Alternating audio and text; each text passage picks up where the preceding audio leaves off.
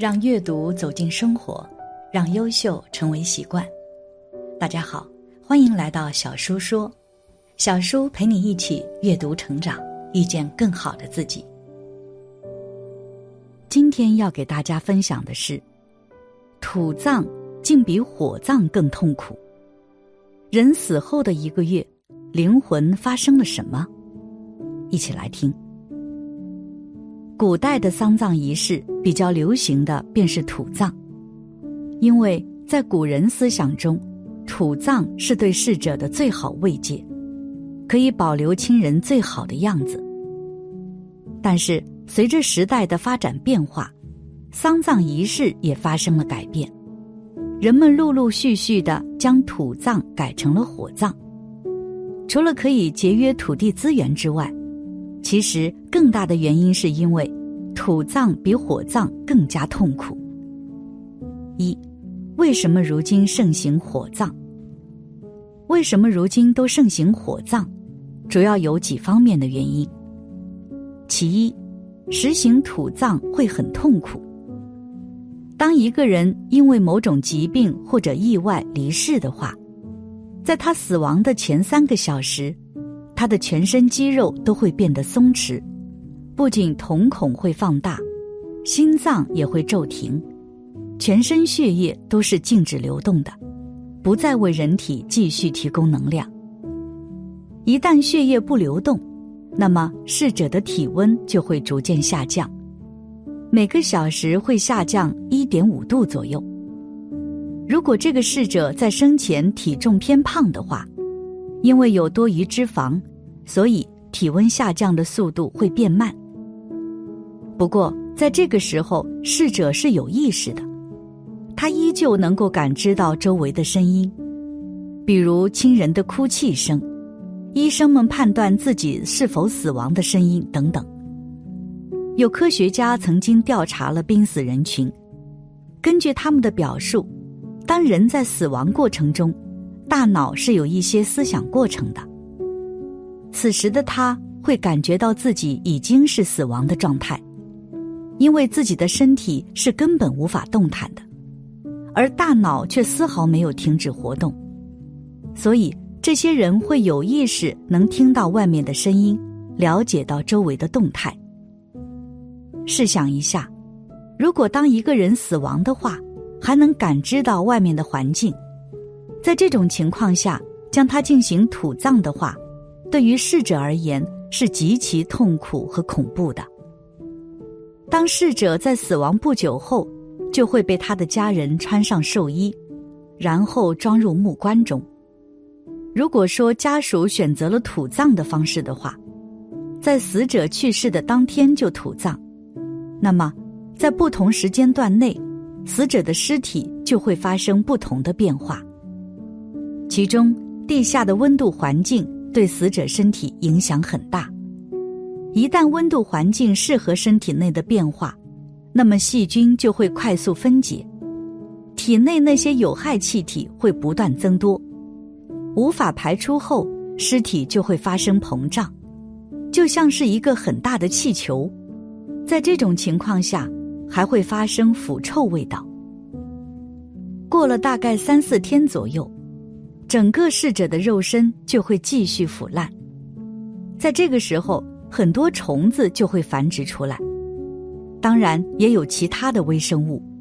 这个时候，神经组织也会都被分解变成血水。因为土葬已经是封闭的状态，所以埋在地下、高度腐烂、臭肉的味道，你是根本不会闻到的。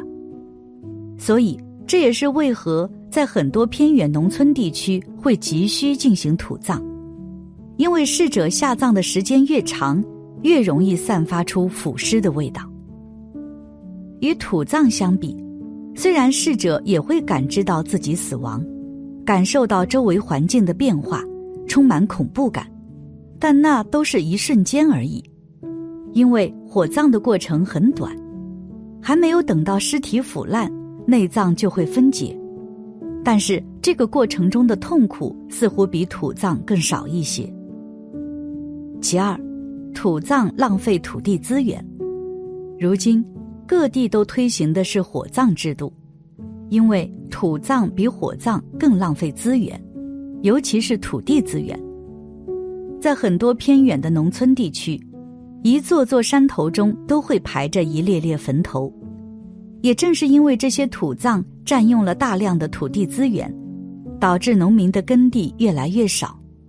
再加上近年来推行的退耕还林的相关举措，所以耕地面积就会减少很多。根据相关史料记载，土葬的风俗起源于原始社会中。在夏商时期就已经采用了土葬方式，在很多偏远的落后地区，生活在那里的人一直存在着保守传统思想，入土为安。也正是因为这种传统思想在作祟，导致了土葬占用了大量的土地资源。在土葬过程中，家人会把土葬的范围增高，寓意着埋得越深，逝者越安息。这样一来，就会容易浪费更多的土地资源。其三，土葬方式还会浪费很多人力和物力资源，比如打坑就需要很多人力，一般三米或者两米深的坑，至少需要三四个人花费半天时间去挖。不仅如此，购买的木棺也是一种资源浪费，因为有需求就会有市场。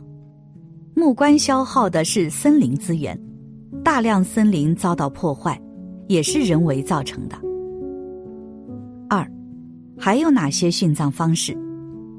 除了土葬和火葬这两种殉葬方式外，还有冰葬。冰葬就是把尸体放入一种特殊的仪器中，然后在两百度低温的液态氮下进行冷冻，改造人体结构。然后使其变成粉末，成为我们所说的骨灰，然后再装入一个可生物分解的袋子里，埋入浅墓穴中。那些坚硬骨骼和牙齿不能分解，就会归还给家属。但是与火葬相比，冰葬的价格是比较贵的，是不容易被人接受的。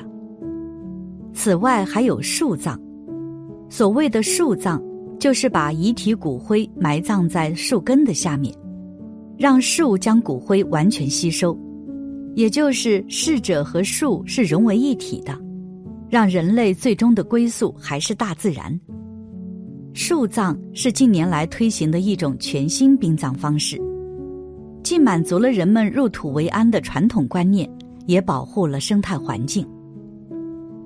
不过，虽然树葬方式是优于火葬和土葬的，但它也有不足之处，那就是树葬无法立碑，所需要的土地只有国家无偿提供，一般都是与城市中的森林公园相结合，比如在城市边缘开垦荒地，在荒地中实施树葬，不仅经济实惠，而且是最为环保的。而上述所谈。火葬最为方便，也有利于环境保护。而在佛教当中，提倡的丧葬方式是什么呢？我们来看一下。三，佛教对火葬的看法。关于葬礼，佛教提倡用火化的方式来处理圆寂僧侣的遗体，就是一种对生活的理念。佛教只重视当下的自在和解脱。它传递的是一种洒脱的生活态度，在处理遗体时，佛弟子还会在旁边助念，实为超度。因为很多灵魂会因为往生不能安息，如果能够通过佛教的超度方法，帮助亲人的灵魂获得利益，甚至往生善道，这对于离开的亲人是非常重要的，也是在世的家人能够做到的。说到超度亡灵，要先说明亡灵的性质。人往生之后的生命主体称为亡灵。民间一般的观念认为，人死后即是鬼，而且永远做鬼。在我们佛教绝不接受如此的观念，否则就谈不上超度两个字了。佛教看凡界的众生，分为天、人、阿修罗、鬼、傍生及牛马文蚁等动物，地狱等六大类。在此六类之中，生来死去又死去生来，称为六道轮回。所以，人死之后，仅有六分之一的可能成为鬼。佛教使人超出并度脱了这六道轮回的生死之外，即称为超度。但是，凡夫在死后，除了罪大恶极的人立即下地狱，善功极多的人立即升天界之外，一般的人并不能够立即转生。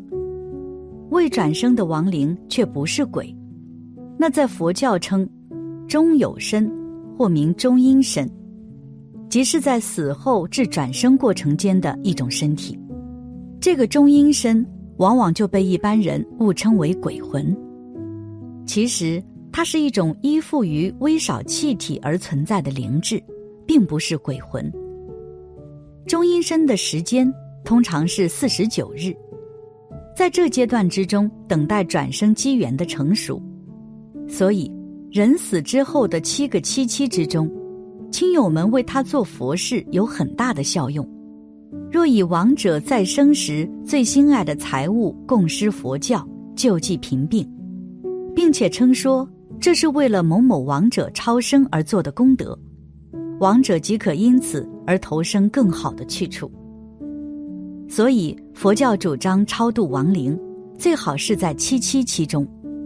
如果过了七七之后再做佛事，当然还是有用，但那只能增加他的福分，却不能改变已生的类别了。假如一个人再生作恶很多。注定来生要做牛或做猪。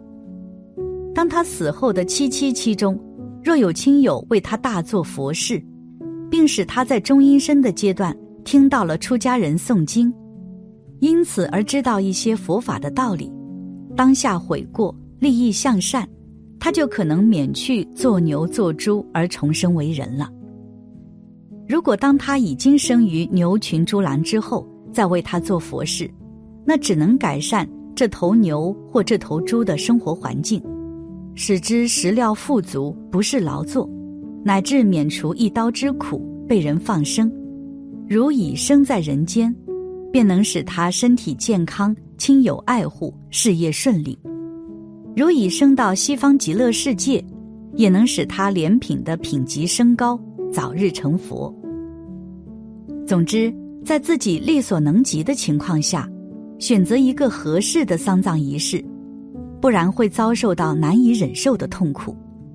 而最提倡的方式便是火葬，亲人能够进行超度，帮助去世之人能够顺利往生，跳出六道轮回，解脱自己。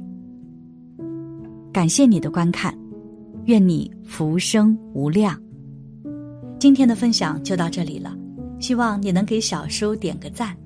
或者留言给出你的建议，别忘了把小说分享给你的朋友，让我们一起成为更好的自己。还没有订阅小说的朋友，一定要记得订阅哦！我们下期不见不散。